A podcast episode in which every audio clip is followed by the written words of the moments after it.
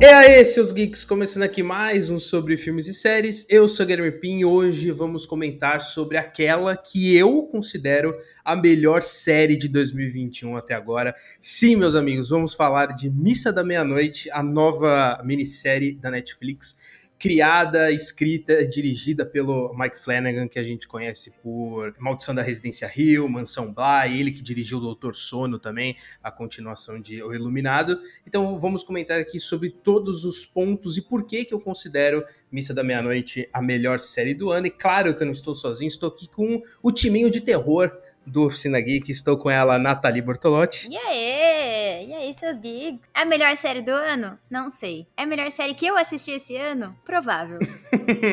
e com ela também, Gabriela Leão. Seja muito bem-vinda novamente. E aí, seus geeks, eu queria dizer que eu não conheço o Mike Flanagan como é, Residência Rio, esses negócios, não. Eu conheço ele como uma religião agora, porque é, é isso. Eu sigo ele, se ele falar um bagulho, eu tô seguindo, e é isso. É, entra na minha casa, entra na na minha vida. Todos servimos a Mike Flanagan aqui. É, nessa casa servimos a Mike Flanagan. Entre, entre em minha casa e. Eu não vou continuar essa frase porque ela é.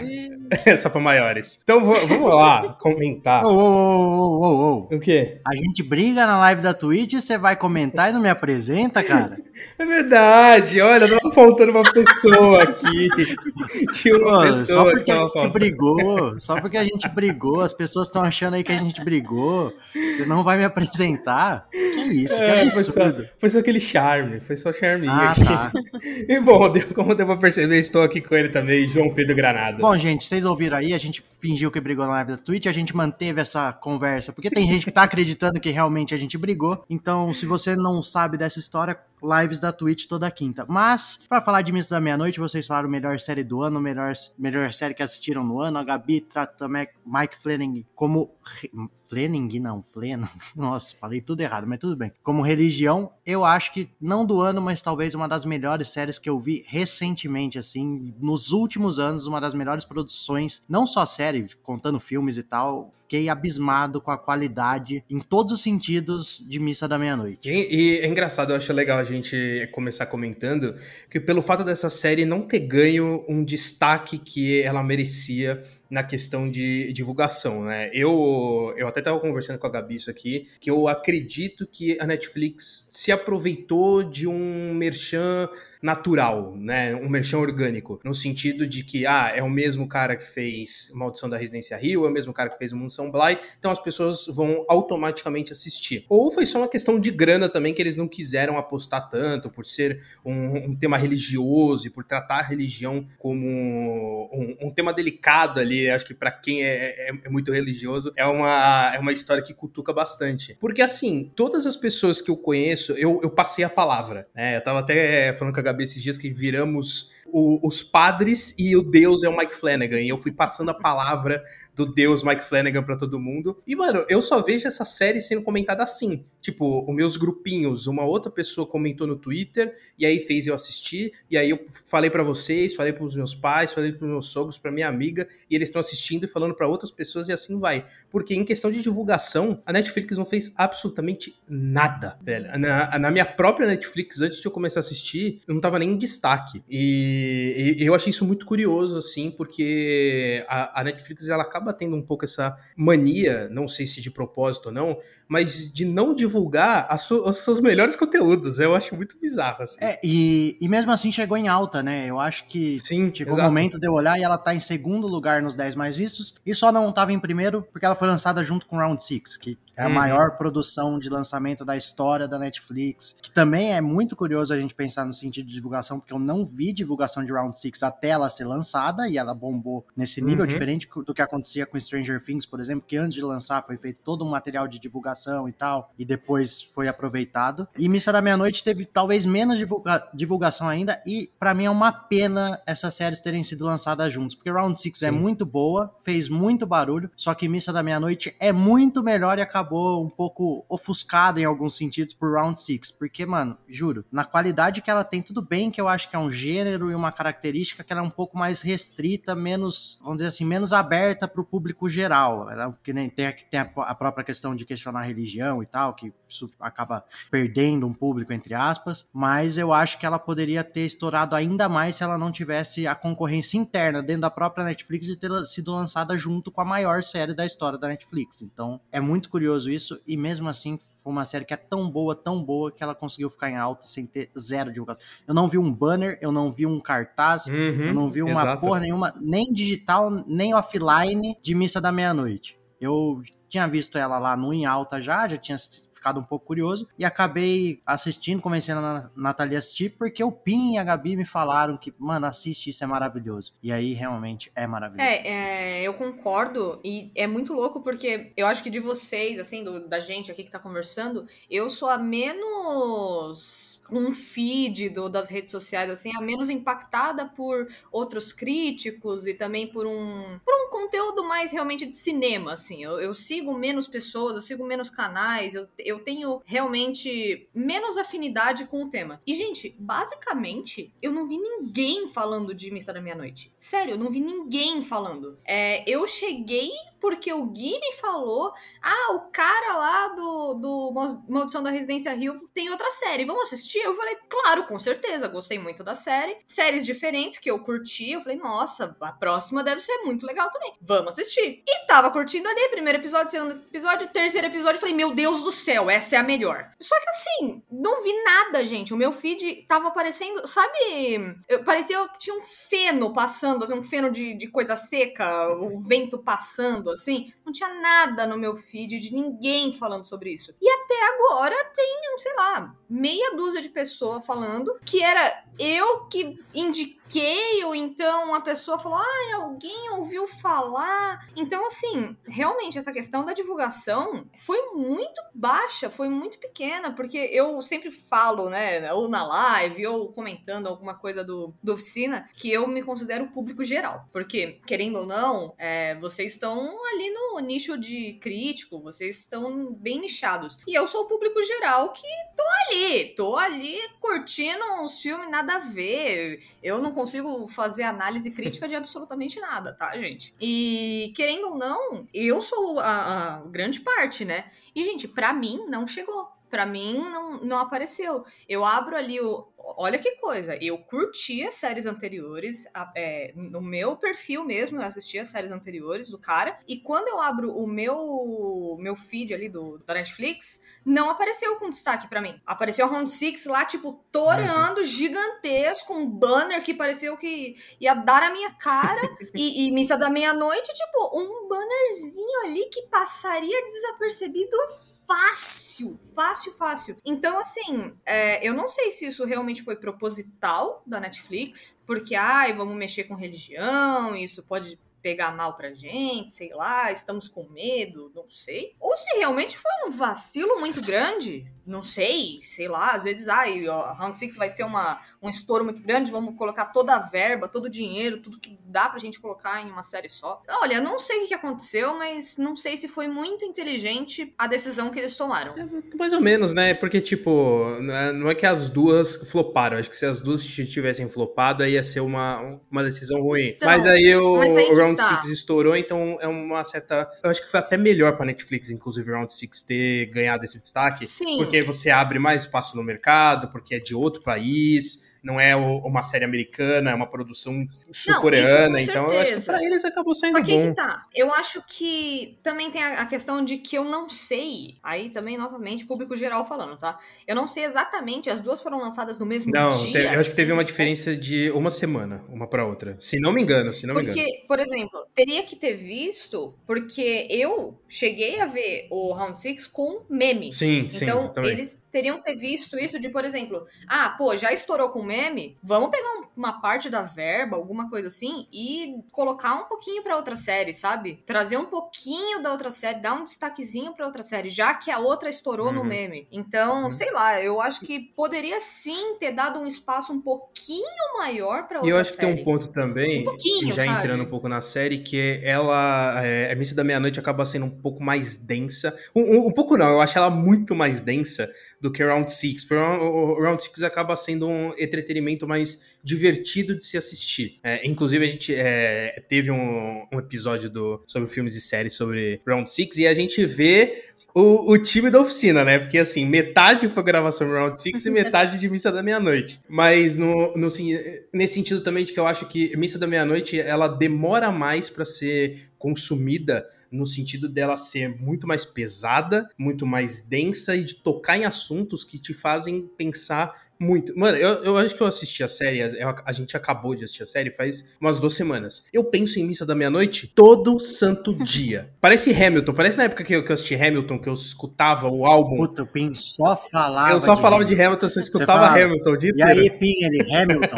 com a saudação do cara era Hamilton. Os diálogos da, do Mês da Meia-Noite são muito profundos, Muito, né? muito, muito. E aí você fica, você para pra pensar, pelo menos eu tive muito isso, e eu concordava com muita gente em muitas partes. Eu falava Uhum. assim, caralho, mas não, essa pessoa tá falando uma coisa nada a ver. Ela falava, não, mas eu concordo com isso. E a outra pensa uma coisa completamente diferente. Eu falei, eu concordo também. Então eu fiquei, meu, isso que dá um boom na cabeça. Nem é, nem é tanto o, o vampirão, mas a, eu acho que assim, os diálogos é aquilo que te fazem falar, meu, o que, que a gente tá fazendo aqui? Sim? Quem que eu sou? Que, pra onde que eu vou agora? E, e, aliás, com relação a esses diálogos, por exemplo, no começo a Gabi falou: ah, você assiste o primeiro episódio, o segundo episódio, legal. Aí no terceiro você assiste e fala: caralho, que série foda. E acho que isso, você. Porque a partir dali do segundo, terceiro episódio, em algum momento você passa a entender qual que é a mecânica da série. Que ela vai ter a ação dela, ela vai ter o, o suspense ali, o mistério dela, o terrorzinho, entre aspas, dela. Não chega a ser um terror, né? Dá uns sustos. A Nathalie, inclusive, deu um berro aqui Ah, um dia assistindo. Juro pra você. com uma cena lá, mas enfim. Mas não pode, não sei se ela é um terror em si, mas enfim, Não, não ela tem, ela tem os seus pontos ali. Só que você entende que ela é muito mais os diálogos que no começo você fala, puta, vai ser uma série arrastada, uma série lenta que não vale nada. Eles começam a se encaixar de um jeito que eles fazem sentido e você fala, puta, legal, melhor do que se fosse só o vampiro atacando todo mundo, todo mundo sendo, tipo, o que acontece no último capítulo da maioria lá ter, ter sido infectada e sair caçando os outros, poderia estar acontecendo desde o primeiro. Meio que aos poucos a, a cidade vai ficando infectada e eles vão se atacando. Seria um outro jeito, só que a essência da série não é essa. E a partir da hora que você entende isso, os diálogos que são longos, são densos, são, são mais pesados, eles fazem sentido. E aí você para de pensar assim, nossa, que série arrastada de eu assistir, e você tem uma imersão naquilo Uhum. que é,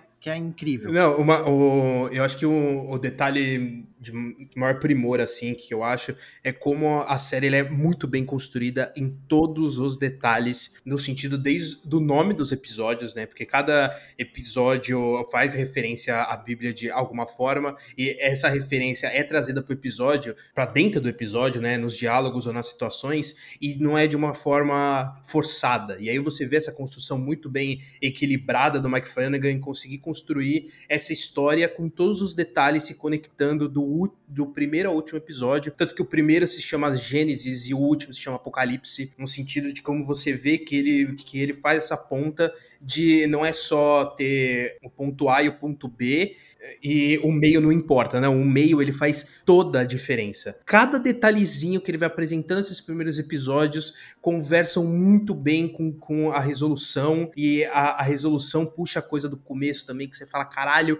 que cara gênio, assim, é, é, é- é gênio no sentido de que ele pegou algo na nossa cara. Ele não força a- as referências que ele faz da Bíblia, né, de trazer alguns trechos da Bíblia e encaixar numa história fantasiosa ali dele. Não é que você vê e fala, não, ele adaptou o texto da Bíblia pra encaixar e fazer sentido ser um vampiro. Não, ele só pegou o que tá escrito ali e com isso ele pensou numa história nova mas trazendo elementos que a gente já conhece. E, e é por isso que eu chamo ele, ele de gênio nesse sentido, porque é um negócio que tá na nossa cara, só que ninguém viu. E aí ele foi lá e fez. Então eu acho que isso, eu acho isso do caralho, porque religião é um tema muito batido em cinema, em série, como vampiro também é. E ele conseguiu juntar os dois com uma coisa original pra caralho, e isso é muito foda, mano. Cada vez eu vou empolgar mais, eu vou tentar. E, meio que assim, o, o Diabo de Cada Dia lá, que é o filme do Tom Holland lá, que tem aquele puta Aham, elenco, que é muito bom e também. botou um vampiro no meio, que faz muito mais sentido do que o próprio Diabo de Cada Dia. Que, mano, Isso é que, foda, que é um mano. filme foda, é um filme. Só que ele é inteiro arrastado. E, e, e o vampiro, assim, pô, não tem nada a ver com Bíblia, com, com religião. Ele faz ser de uma forma que nem o Pim falou. Tudo que ele traz da Bíblia, as passagens, as frases, as citações que, que ali naquela ilha todo mundo conhece a Bíblia de trás pra frente. Então. A Nathalie ainda brincou, pô, como que decora todas as frases da Bíblia? A, a mina Decora, lá, mano. a, a Beverly. E as pessoas decoram, as pessoas sabem as passagens da Bíblia de cabeça. Eles usam no diálogo, não é um negócio também, ah, vou citar uma passagem da Bíblia aqui só pra falar que a gente tá falando de religião. Não, ela casa perfeitamente em cada diálogo, em cada contexto que eles estão vivendo, cada situação. E aí o vampiro, ele, porra, ele faz todo sentido ali. Parece Mas que isso é bizarro, mano. Parece é que bizarro todas isso. as passagens que, que, ele tá- que eles estão lendo da Bíblia ali, ela pode ter sido tirada tanto da Bíblia quanto do livro do Conde Drácula, tá ligado? Que, ela- que conta essa narrativa toda do que é aquela criatura, o que ela tá trazendo, o que, que, que o padre viu nela e achou que, era, que ia, ia ser uma coisa e como se converte em outra. Mano, é, é, é bizarro isso, é bizarro. Não, e, e, cara, sabe o que é muito louco? É, é tudo questão de perspectiva, Sim. né? Porque, por exemplo, a gente, como, como herege, assim, a gente tá enxergando aquele ser como um vampiro. Então, beleza, estamos chamando de vampiro. Mas em nenhum momento a série diz que aquilo é um Exato. vampiro. Isso eu achei foda. E em todo momento, inclusive, a série está dizendo que aquilo é um anjo. Em que momento a gente falou, caralho, aquilo não é um anjo, aquilo é um vampiro? Então, assim, óbvio, a gente tem todo o conhecimento de cultura pop de, do que é um vampiro e tal. Mas, assim, é muito louco a questão de perspectiva de. Aí, né, vai indo do que a série literalmente conta pra gente, do que é a religião doutrinando as pessoas a ter uma perspectiva completamente cega de não conseguir enxergar que uma parada é um anjo, uma coisa boa ou uma coisa ruim. Porque, velho, é uma parada que. É uma é, li- Mano, bizarra, a Bíblia né? fala que as, as pessoas têm é medo. Não, a, a Bíblia fala que as pessoas têm medo de anjo. E aí você começa a parar pra pensar, tipo, será que. Então, se a Bíblia fala que as pessoas têm medo de anjo, será que os anjos são realmente umas paradinhas É, legais? Porque aí você começa a parar pra pensar. E aí você fica, velho, será que os anjos realmente são anjos? Ou será que os Mas, anjos realmente mas são muita religião, mas muita religião, ela se baseia em você ter que temer a Deus. Você Sim, É, age o certo, faz as coisas do jeito certo. Sempre você com tem que medo. ter medo da, da ira, da raiva de Deus. É, a, a, Pra mim, isso não faz sentido. Para as pessoas podem pode fazer. Mas e, e eles falam muitas vezes: ah, todo mundo que viu anjo, desde Maria, Sim. todas as aparições, as pessoas, a primeira coisa é ter medo. E aí eles usam toda a questão de contexto religioso pra justificar uma criatura que é horrenda ali, que ela tá matando as pessoas, que ela tá fazendo um negócio que, mano, não é normal. Eles falam: não, isso aí foi enviado por Deus E e, tá na quando Bíblia. Ma- morre uma pessoa, É. é porque aquela pessoa tinha os pecados dela, ela foi escolhida pra morrer e tá tudo certo. E eles vão justificando. O, o, o padre faz isso no começo, depois a Beverly, que é a mais radical de todas, acaba entrando nessa história, né? Eu acho que o- a principal crítica que ele faz ali, o- a reflexão sobre religião, sobre crença, ele não, em nenhum momento ele, ele questiona a crença. Inclusive, ele tem personagens que lidam com a crença, com a fé, com a religião, cada um da sua Uhum. maneira, mesmo os, Sim. os que vão à igreja, os que acreditam na igreja, cada um tem sua maneira de lidar com aquilo tudo. Ele traz de uma forma como assim, ele questiona a crença cega, de você aceitar qualquer coisa em nome da religião, em nome de Deus, em nome da igreja, enfim. É isso que eu acho que ele questiona e eu gosto da forma como ele questiona isso, sem falar, ah, a igreja é uma merda. Ele não precisou falar em nenhum Uhum. momento. E você pode assistir e acabar a série sem achar que a igreja é uma sim, merda. sim, total, porque. Mas Não. você se questiona, você se certeza. questiona qual que é a relação das pessoas com a fé, entendeu? É, tem duas personagens, que é a moça que perde o bebê Harry. e a que é idosa e ela vai ficando mais nova e no final você descobre que ela é o par romântico do padre. Que elas são é, membros ativos da igreja, Uhum. então elas acreditam, elas são, são ativas ali, né, na comunidade da igreja. E elas, no final da história, você vê que elas não, não compactuaram com a história, ela- elas viram que aquele ser não era uma parada legal, então não vamos aqui falar que é um, é um vampiro, nada disso, mas elas viram, elas conseguiram ter o discernimento de isso daqui não é legal, beleza. E tipo assim, elas tiveram essa, essa, essa noção de falar, acredito em Deus, beleza, o que está acontecendo nessa igreja não não é legal. Então, concordo totalmente com o que vocês disseram. E, cara, essa série, cada vez que a gente vai falando, ela vai ficando mais perfeita, né? Olha só. Essas duas personagens, elas foram além dessa cegueira religiosa, né? Sim. É aí que difere, Uhum. de fato, a religião da sua fé. E tudo bem, eu acredito em tal coisa, mas não necessariamente eu preciso seguir aquela religião. Eu sou um exemplo disso. Tipo, eu acredito em muita coisa, mas eu não tenho uma religião, porque eu acredito em várias coisas de várias religiões. Então, e, gente, eu não sei vocês, mas eu, eu sou uma pessoa que não, não, eu não sigo. Aí, a hora que você olha e tem aquela beve na sua frente, não dá vontade de esfregar a cara dela no asfalto. Mano, Sério, Mano, eu dá. tenho uma raiva desse tipo de gente. eu torci tanto pro próprio padre atacar ela em algum momento, falar assim, ah, você tá falando muito, eu tô com sede de sangue, cala a boca. Não, é um preconceito meu, eu sei que é. Não, é, mas, mas gente, não, mas não, não. Dá uma raiva aquilo. E tudo, mas tudo que você tem que fazer tem que ser em torno Não é, daquilo. não é É preconceito, aquilo é que a gente falou do é temer a pós-conceito, Deus, não é gente. Não, não preconceito. vou temer. Meu Deus é bonzinho, meu Deus não vai me castigar, entendeu? Eu, eu tenho que saber o que é certo e errado. Uhum. E quando Não, você e o tem uma é- Bev na sua família? Putz, Eu, ia- eu ia falar exatamente isso, Ah, mano. Eu conheço que eu- Beves. Não é Nem uma, se fosse uma só tava bom, mas eu Eu, imagino eu uma. tenho semi-bevs. Não, não chega a ser. não, eu diria que não chega a ser no nível, mas. Não, suas Não, bebes não te obrigam a nada. Não, não me obrigam, mas em algum momento eles. As pessoas entram com esse discurso de tipo, ah, sua vida tá toda errada porque Deus não quer assim. Fala, irmão, minha vida pode estar errada por vários motivos, mas não necessariamente porque Deus não quer assim, entendeu? Exato. Não, e a, e a Beverly é um, é um personagem que pra mim é, é- é fenomenal. É assim, eu fiquei puto com ela em todos os episódios. Eu queria, como a, a Nathalie falou, esfregar a cara dela no, as- no asfalto. Só que em muitos momentos ela colocava um, o, o ponto de vista dela que me quebrava de uma forma absurda. A, pra mim, a melhor cena dessa série é a discussão dela com o policial na escola. Aqui, a- aqui- ó, eu, eu tô arrepiado só de falar. Aquela sequência de diálogos pra mim é fenomenal. É uma ali, se eu pudesse enquadrar aquela cena, eu enquadrava, porque é uma troca de diálogos tão forte que o, o- o policial coloca o ponto de vista dele e você fala, ah, ele tá certo. Aí ela devolve com um ponto que você fala, Ah, mas Filha da parou, puta. ela tava errada em várias Filha coisas. da... Ela tava muito Sim, errada. sim. Ela tava muito errada. Mas o argumento dela era tão foda e, tipo, e, e você vê que a ela tinha... justificar a atitude dela pelo argumento. Que você passa a justificar, exatamente. É tipo, E vai aí ser eu- eu fico advogada, né, filha da Lazarento? Eu, eu, Exatamente. Ela, eu como gosto- advogada, porra.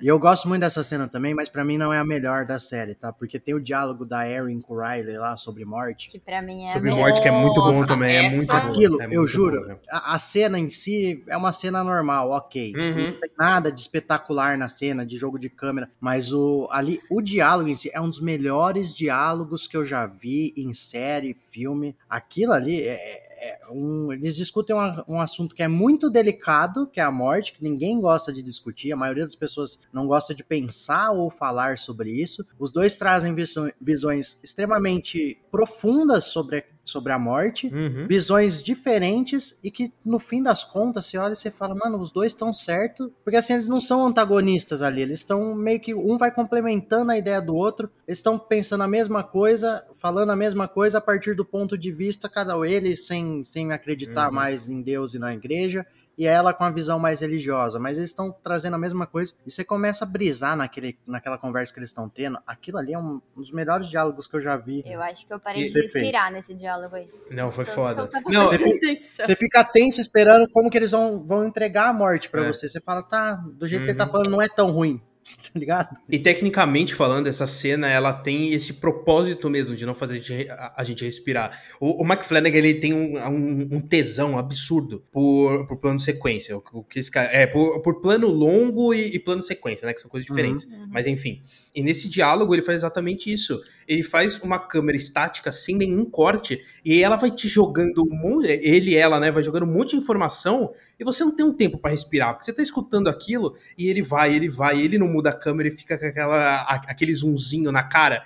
Que, que vê aquela câmera andando, andando, andando, andando e vai falando, falando, falando. Então você vai absorvendo aquilo e, e é o que a Nathalie falou, você não tem esse tempo de, de respiro. Essa cena ela é muito poderosa nesse sentido, tanto em texto quanto tecnicamente falando, e a atuação nem se fala, que eu achei. a- a- assim, Uhum. Todo mundo, todo mundo foda nessa Todo série. mundo, todo mundo. todo mundo. Até criança que eu não gosto muito normalmente, padre, eu achei foda. inclusive, Mano, gente, mano, aquele esse- padre, aquele padre. O, o padre é maravilhoso do início ao fim, a atuação Ele é foda cara. mesmo, mano. E é engraçado, E- porque e eu, tudo.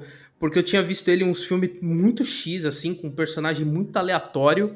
é, e aí chegou ele aqui, mano, ele tem um- uma força muito foda, muito Sim. foda.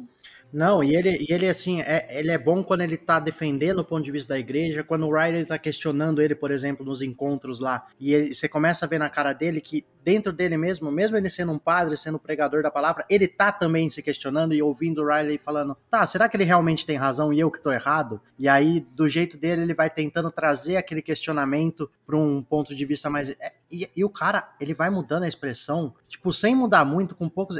eu acho a atuação, o elenco, os personagens. Os personagens, eu gostei muito da, da montagem dos personagens da série e Uhum. achei que o elenco inteiro correspondeu demais com cada personagem. Muito. É absurdo. E em questão de história, uma coisa que eu, que eu gostei muito do que o, o Flanagan faz aqui, que aí, comparando com a, a Mansão Bly, eu já não gostei tanto, quer dizer, eu gosto aqui e não gosto tanto no Mansão Bly, que é essa história secundária do trauma do personagem principal. É que no, no Mansão Bly a gente tem a menina lá que perdeu no- o namorado atropelado e tem o, o fantasma dele atormentando ela, que ele tem o olho amarelo lá, porque é o, é o farol da ambulância que atropela ele e tudo mais. Só que eu acho que a forma como ele encaixa isso no Mansão Bly não funciona tão bem quanto aqui. A, a série conversa mais nesse sentido. Porque é um, é um ponto fora da curva em relação ao tema central. Mas ainda assim, eu acho que aqui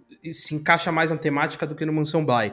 Então não me incomoda tanto. Nossa, eu dis- E, e porque aparece Nossa, eu menos discordo também. Eu acho que aqui aparece bem menos. Então eu acho mais, mais natural quando, quando vai embora. Sabe por que, que eu, na verdade, eu concordo 100%. Sabe por quê? Eu acho que você tá trazendo esse ponto porque são produções da mesma pessoa. Sim, sim. Se fossem produções de pessoas diferentes, você jamais faria é, uma comparação assim. Porque, por exemplo, é, lá a coisa era muito mais um terrorzinho de espírito, então faz sentido ela ser atormentada pelo espírito tal, não sei o quê. Aqui, quando a gente tá falando de Missa da Meia-Noite, no primeiro, segundo episódio, você tá achando que também é um terror de espírito, então a hora que o cara ele deita e ele vê o espírito da menina, você fala, eita, vai ser a mesma coisa, ele vai ficar vendo o espírito da menina na hora que ele vai dormir, não sei o quê. Só que, na verdade, ele é só atormentado pela. Pelo que eu entendi, pelo menos, pela minha perspectiva, assim, é, não é que ele é atormentado pelo espírito. Não, não é o espírito dela Uhum. que tá atrás dele. É a culpa. Sim, não, sim. não é o espírito, é a culpa. Então, É eu um acho fantasma que moral, né? Não é, um fantasma moral. fantasma. Exatamente. Então, eu Até acho porque ele que nem conhece aquela mina, é uma mina Exato! aleatória, ele só lembra da imagem dela dele ter visto ali naquele momento de é uma culpa. lembrança, não é um É. espírito. Então eu acho que, assim, são coisas completamente diferentes. Eu sei que são diferentes, mas eu, eu digo que eu, eu gosto mais aqui, eu acho que pra mim funciona melhor aqui, justamente por ser essa, esse espírito metafórico. Porque é isso, é uma, representação, é uma representação física da culpa dele, que retrata muito também o que o personagem pensa sobre tudo. O discurso de morte dele reflete muito sobre o que, o que ele passou. A própria relação dele com a religião também em relação à, à morte que, que ele causou. Então é uma coisa muito mais metafórica, por isso que eu gosto mais. É uma coisa mais sutil, podemos dizer assim. No Mansão sim. Bly é algo mais concreto, é, um fantasma fantasma. Então, é por é um isso que eu gosto fantasma mais aqui. fantasma, assim. São realmente coisas diferentes, mas eu gosto mais aqui. É. Três tem isso. A Residência Sim, Rio tem sim. a mulher do pescoço torto, que também Aham. depois a gente descobre que, que é um espírito, mas é também tem o passado da menina, né? Exato. Então Sim. cada um, cada série eu acho que ele representa de um jeito. Um é moral, o outro é- Inclusive, é a- falando em Residência. Rio, vocês estavam falando sobre o diálogo sobre morte e tal, e que é um diálogo que você meio que é pesado, assim, você entra e é. Enfim, e é super emotivo, né? Emocionante, assim. É, Eu não lembro com detalhes, mas eu lembro que no final do, da Residência Rio tem o monólogo da, da menina do pescoço torto, que é a gêmea, né? Uhum. Que ela fala sobre a vida barra a morte e ela fala sobre o tempo e sobre os momentos e sobre as lembranças. E eu não lembro qual que é o rolê, assim, porque já faz um tempo que eu assisti. Mas eu lembro que eu fiquei super impactada da mesma forma que eu fiquei agora assistindo é, Missa da Meia-Noite, sobre ela falando sobre como as memórias e o tempo, eles, eles acontecem como gotas de chuva eles acontecem ao mesmo tempo e tal, não sei o quê. E eu lembro que eu, eu assisti e eu fiquei tipo, cara, nossa! E eu fiquei super arrepiada. E, e, nossa, eu me senti assim, atropelada por um caminhão. Uma hora que eu assisti aquilo, eu falei, cara, meu Deus do céu! Na hora que eu assisti a, a, a conversa deles sobre a morte, eu me senti da mesma forma. Eu falei, caraca, o cara conseguiu fazer a mesma coisa de novo sobre um, o mesmo tema, só que de uma forma diferente, de uma perspectiva diferente, mas ele, mais uma vez, ele conseguiu me atropelar de novo, sabe? Então, assim, é, ele trouxe essa, essa sensação mais uma vez e, enfim, só trouxe essa, essa comparação com, com, a, com, a, outra série. E Gabi, você falou do monólogo. Eu não assisti Mansão Bly e Residência Rio, tá? Minha referência hum. de Mike Flanagan é o Doutor Sono, porque eu sou cagão pra espírito e fantasma, mas Doutor Sono eu assisti. Então, assim. A graça no Residência Rio é ficar procurando não, tudo bem. nascer. Mas eu vou assistir porque agora. Porque agora eu virei fã do cara. Pode fazer, mano, Boa. pode fazer qualquer merda, eu vou assistir.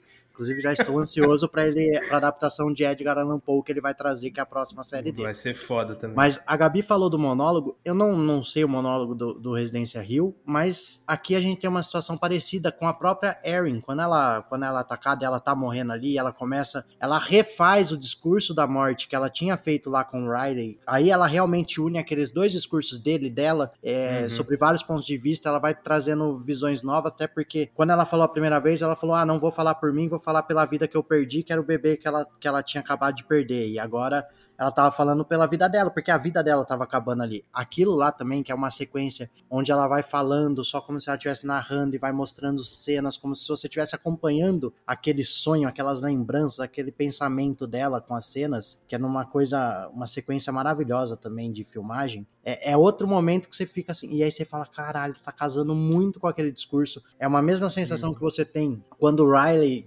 morre e você tem aquele vislumbre do, da visão dele que você lembra falar ele falou que era exatamente assim e ele morreu assim e ela ela traz isso de novo. Isso também eu achei maravilhoso é uma sequência. Não é não chega a ser o final o final da série depois ainda tem aquela aquela outra parte aquela última parte mais ou menos tudo acontecendo simultaneamente mas mano aquilo lá também achei uma, maravilhoso aquele diálogo dela, diálogo não, monólogo, né? Discurso dela morrendo e trazendo toda essa, essa temática de novo. Eu não sei vocês, mas a hora que eu vi, eu falei: é isso, é isso que eu quero acreditar.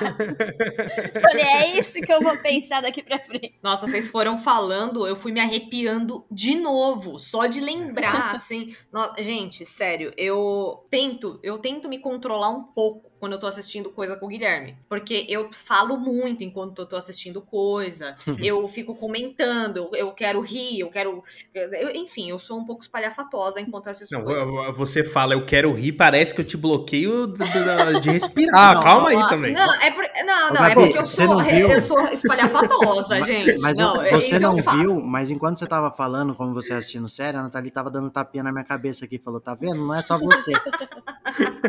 Porque eu ia não, comentando, fala, nossa, é... agora vai ser isso, agora vai ser assim porque eu fico apreensivo, eu vou, eu vou. Eu, euzinha. Eu vou, eu, eu, vou, eu vou expondo, eu vou, vou abrindo essa minha apreensão pro mundo. Exatamente, eu fico fazendo isso. E eu sei, eu já conheço. O Guilherme, ele gosta de apreciar o que ele tá assistindo. E eu respeito isso, e tá tudo bem.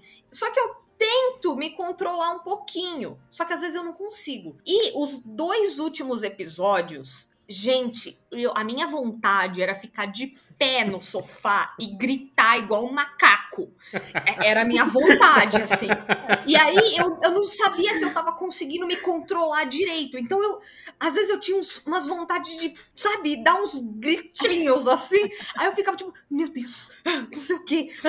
Aí eu, eu aí eu ficava, meu Deus, o Guilherme deve estar tá muito puto. Aí eu olhava pra cara dele, aí eu, nossa senhora. E ele não tinha reação, porque ele tava em choque, ele tava travado com, com Aí eu não sabia o que estava eu tava com a mesma sensação dela. Eu tava com a mesma sensação dela, a mesma coisa, mano. é Eu Realmente. só não externava. Eu só no externo. Ai. Eu só no Nossa, externo, não tenho, não tenho esse costume de externo. De- assim, Não. depende, depende do filme. Porque jogador número um, quando eu assisti no cinema, eu levantei, da, eu levantei da poltrona do cinema e dei uma comemoradinha, admito.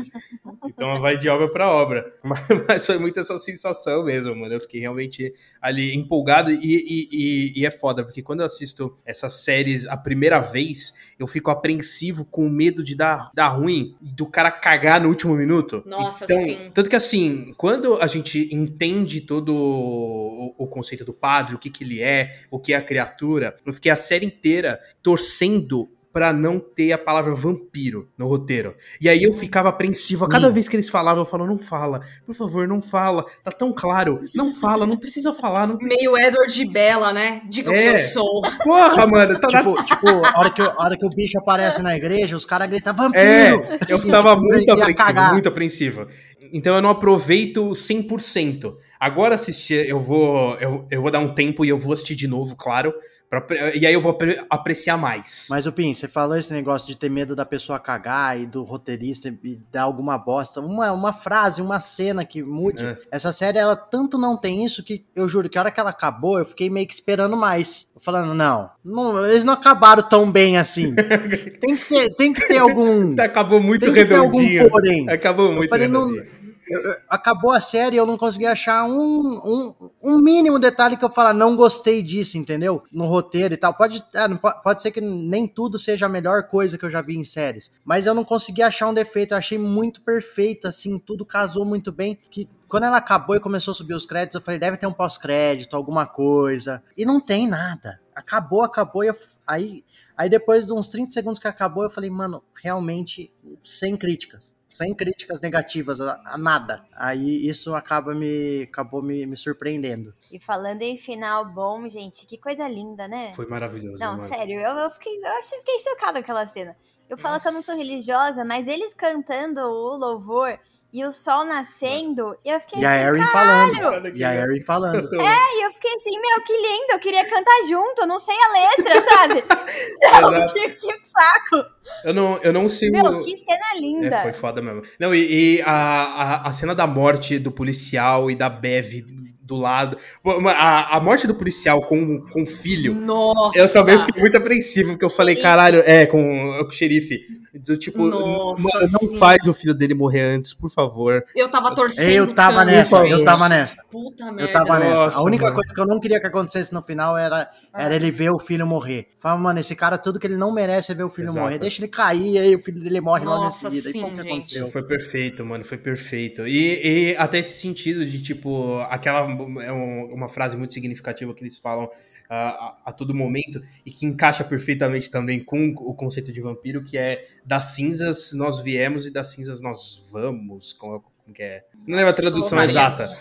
É, da, É, do pó, do pó, do pó do viemos, pó e ao pó viemos e ao voltaremos. pó voltaremos, que é uma Faltou frase. na catequese, hein, Guilherme? O pior, Faltou, faltou, o pior é que não, porque eu ganhei um prêmio por não ter faltado em nenhuma aula da catequese. Então, isso eu não Só não prestou atenção, meu. só, só, só Porra, a, a, a, cate, a catequese só as tinha que ter um, mudar um pouco o sistema de não dar uma aula às 7 horas da manhã num domingo, porque tá, tá de sacanagem. Isso é Uma verdade. criança ainda. A criança já não presta atenção na escola a semana inteira. Você acha que vai prestar Verdade. atenção no domingo? Mas enfim. Quem sabe eles trocam imagem de anjos por vampiros. Pô, aí eu, aí eu é prestaria legal. atenção pra caralho. Pode ter certeza. Ah, só queria fazer um comentário também, que uma coisa que eu gostei no final, já que a gente tá falando. No começo eu fiquei meio estranhei um pouco, mas eu gostei deles não terem mostrado o final da criatura. Sim, foi, isso foi da hora também. Tipo, Isso foi da eles- hora também. Porque eles, eles dão a entender lá que ela rasgou a asa dele, que ele não vai conseguir ir pra muito longe, ele não vai conseguir fugir do, do nascer do sol. Mas não mostra ele derretendo, não mostra ele sendo morto, não mostra ele ficou vivo. E a gente nunca vai saber, porque não vai ter uma continuação. É uma minissérie que ela começou no primeiro episódio, acabou no sétimo, sete horas e pouco ali de, de entretenimento puro, de, Eu fiquei com raiva. de apreensão pura. Eu gostei deles não terem mostrado. Mas eu, que eu gosto Eu admito que eu fiquei na dúvida agora se mostra ou não. Não, gente. Ele de, de Não final, mostra, não não mostra, não mostra. mostra. Não, mas ele Não, não morreu. mostra. Sabe por que que eu acho que ele morreu? Agora eu fiquei em dúvida, mas eu acho que ele morreu porque a menina que ela não andava, ela passou a andar, porque ela tinha o sangue do vampirão. E aí, no momento que o sol nasce e acaba a série, ela fala assim: Verdade. não tô sentindo minhas pernas. E do nada ela não tá sentindo as pernas dela. Pelo É, que eu então. entendi, era porque o vampirão morreu. Então a magia da- do vampirão acabou. É, eu também tinha, eu pensei isso. Que ele morreu e ela É. voltou a não andar. Mas aí o Isso. João Pedro chegou com uma outra É. teoria. A Nathalie falou isso, falou assim, ela parou de andar porque ele morreu. Beleza, pode ser um ponto de vista. Ou pode ser, por exemplo, eles falam lá que o sangue, o poder lá que ele punha no, no sangue das pessoas, era um bagulho que se diluía. Ela já tinha parado de tomar É faz verdade. tempo, não sei. Pode ser que simplesmente tenha passado esse Ela efeito, deixou. Como Ah, eu acho que Ela não. deixou de tomar Como comunhão também. Ela deixou de tomar comunhão por um ela tempo. deixou de tomar Não, comunhão. gente, porque Então, ela conta. parou de tomar comunhão, tipo, sei lá, seis horas antes. Ela só É, não é. tomou a comunhão no dia, de- na noite de se matar, que foi, tipo, sei Eu lá, acho que a seis gente vai horas ficar antes. aqui, tipo... É, eu acho mais provável ele ter morrido. Mas eu É fiquei tipo com peão, raiva, tá? é tipo o peão de ori da origem. A gente vai ficar três horas É, discutindo e ninguém eu não vai gosto decidir de se ele final não. que- Mas eu gostei disso. Aí, tipo assim, a mulher tava com uma faca na mão, começou a rasgar a asa dele. Por que raios ela não enfiou no coração Ele ou na não cabeça do bicho? Eu já te falei que ele não ia Não ia morrer. Eu acho que ela não não ia ter força. Ela, ela não ia ter Não, mas força. ele não ia morrer também. Ele não ia morrer também. Rasgou as duas asas. Gente, era só enfiar ali É no só pra ele não meio, conseguir ó. fugir. É. Puta que raiva, isso eu fiquei com raiva. Não, mas ó, ela foi Não. perspicaz. Ela foi perspicaz. Pra caralho. não, foi, pra eu não caralho. ia pensar nisso. Eu, não eu, ia eu até tava falando pra Gabi, ela podia ter dividido esse plano com todo mundo. Ela só saiu distribuindo faca e não, não, não falou esse plano. Mas, mas eu falei pro Gui, eu acho que o plano não era esse. Eu acho que o plano era tipo assim, gente, vamos pegar a única coisa que a gente tem pra se armar aqui, que é umas facas É. aleatórias, e tipo, vamos comprar um segundo de sobrevivência. Faca de pão, né? Tipo, Então, que é o que, eles- tem pra hoje. Então ela é mais ainda. isso. Vão ganhar minutos, É. vão ganhar segundos. Ela, ela Exato. fala eu isso. acho que não era tipo assim, ah, vamos pegar porque o plano, não sei o quê. Não, eu acho que assim, o que, que a gente tem em mãos aqui pra fazer qualquer coisa? Ah, a gente tem faca de pão. Foda-se, vamos se armar Até porque eles estavam na cabeça assim, vai todo mundo sair morto daqui dessa É, noite. Ó, Exatamente. A hora que o sol nascer, vai estar todo mundo morto. Só vamos tentar não fuder o resto do mundo e parar nessa porra dessa Exato. ilha aqui. É Exato. isso. é- O plano dela foi esse. Exato. Usem a é- faca pra não deixar nada acontecer. É, Basicamente é, foi tanto isso. que ela fala, vamos comprar segundos de sobrevivência. Hum, No fim das contas, a série acho que ela só erra no sentido de passar a mensagem de que no final das contas, se você não fuma, se você não bebe e você é coroinha, você sobrevive. Então, assim, achei uma certa mancada Não, esse foi- ponto. Mas o cara bebe e fuma. Não, o, o molequinho. O molequinho tá, o, o molequinho do Ah, barco tá lá, ele é o certinho. Ele é o ele certinho, ele é o Ele certinho. fuma. É, ele fuma, Ele. Ah, mas aí ele vai falar que ele não fuma, entendeu? Ah, tá. Ah, tá. Pode ser. Ele vai pra igreja todo domingo, ele faz a bosta, mas ele fala que não fez, entendeu? E quando dá meia-noite do domingo, para. E aí, quando. Quando dá meia-noite do domingo, para. Ah, que bom. Refe- é Piada interna aqui, tá, gente? Desculpa aí. Referências. Referências, exatamente. Bom, então é isso, né, gente? Eu acho que a gente dissecou muito bem aqui o que é Missa da Meia-Noite. Eu acho que deu pra es- externar também todo o nosso prazer e a nossa paixão por esse homem maravilhoso chamado Mike Flanagan. Amém? Amém, Senhor. Amém. Aleluia! Deus Mike, Deus Mike. Eu vou, vou continuar pregando a palavra de Missa da Meia-Noite. E, inclusive. Nossa, fé tá com ele. Nossa, agora. fé está com ele. In- Inclusive, dentre as três dele, é Missa da Meia-Noite é a que eu mais gosto. Por mais que Residência Hill tem um. Eu tenho um carinho enorme por essa série, no sentido de, tipo, foi algo muito diferente que a, a gente viu pra TV e a forma como ele trabalha terror também é muito boa de misturar o drama e o terror, só que aqui eu acho que ele chegou a atingir um nível muito superior às outras duas apesar de eu, de eu também gostar das outras duas, mas quando trata de religião e vampiro, que é uma coisa que eu gosto, porra, aí ganha meu coração muito fácil. Não, mas sabe, sabe qual que é o, o grande rolê? Ele trouxe como a, a premissa básica da série uma parada absurda, que é e se a gente colocar o padre como vampiro? E Tipo, gente, só, só, só a ideia básica da série já é simplesmente incrível. E aí, daí, tipo, a coisa só tinha o que. O, que O, o quadrinho do Preacher assim, tipo. faz quase isso, mas ainda não é, não, não chega ali no nível, mas é quase isso. Mas então é isso, gente. Muito obrigada pela participação de todo mundo. Só relembrar aqui para quem ouviu o podcast que a gente tem episódio toda segunda-feira e toda quinta. Na segunda a gente fala sobre um filme ou uma série do momento e na quinta-feira a gente fala sobre a série da Marvel mais recente. No caso, acabou o Arif, então nessa quinta-feira a gente vai lançar um episódio especial falando da temporada como um todo, né, de uma forma geral e não sobre cada um dos episódios. E claro, acompanhar o Oficina também em todas as outras redes sociais. Estamos no Instagram, estamos no TikTok, inclusive nossa nossa TikToker está entre nós. Nossa Curtam aquele negócio que dá trabalho. dá trabalho pra caralho, gente. Vai lá aproveitar. E também tem a nossa live da Twitch, que inclusive rendeu a, a grande piada do é. início desse episódio, então acompanha. Onde, onde a gente briga toda semana, assim, então se vocês quiserem ver uns negócios assim, ou entenderem melhor essas piadas internas, é só acompanhar a live. Onde, onde eu passo vergonha no Instagram, inclusive se por acaso você viu algum stories bizarro nos últimos dias comigo, a chance é, a chance é... era ah, ser não. coisa da live, então... Ah, esse especificamente é, mas se você vê outro story bizarro em algum momento, pode ser chance de ser da live também. Então fica de olho na live. Exato. Toda quinta-feira às sete e meia da noite. Então é isso. Gabi, um beijão especial para você por ser a nossa convidada. E volte sempre quando quiser. E claro, Nathalie e, e João Pedro estão sempre bem-vindos aqui de Portas Abertas, até porque esse podcast é de vocês também. Então não tem nem por que chamar. Muito obrigada. Você não sabe abrir a porta. Você não Muito sabe abrir obrigada, a porta. cara. É igual a porta da igreja, é igual a porta da igreja, ela está aberta sempre. A porta é nossa, tá Sempre ligado? aberta. Eu Tá só aberta queria eu só queria destacar que eu tô ansioso para a próxima grande produção de mistério, suspense e terror, porque nós vamos estar de Com volta. certeza. aqui. Isso aí já tá definido. Ninguém mais faz terror na oficina tão bem quanto a gente. Até porque os outros integrantes não assistem também, então... Até porque o resto não assiste. exato.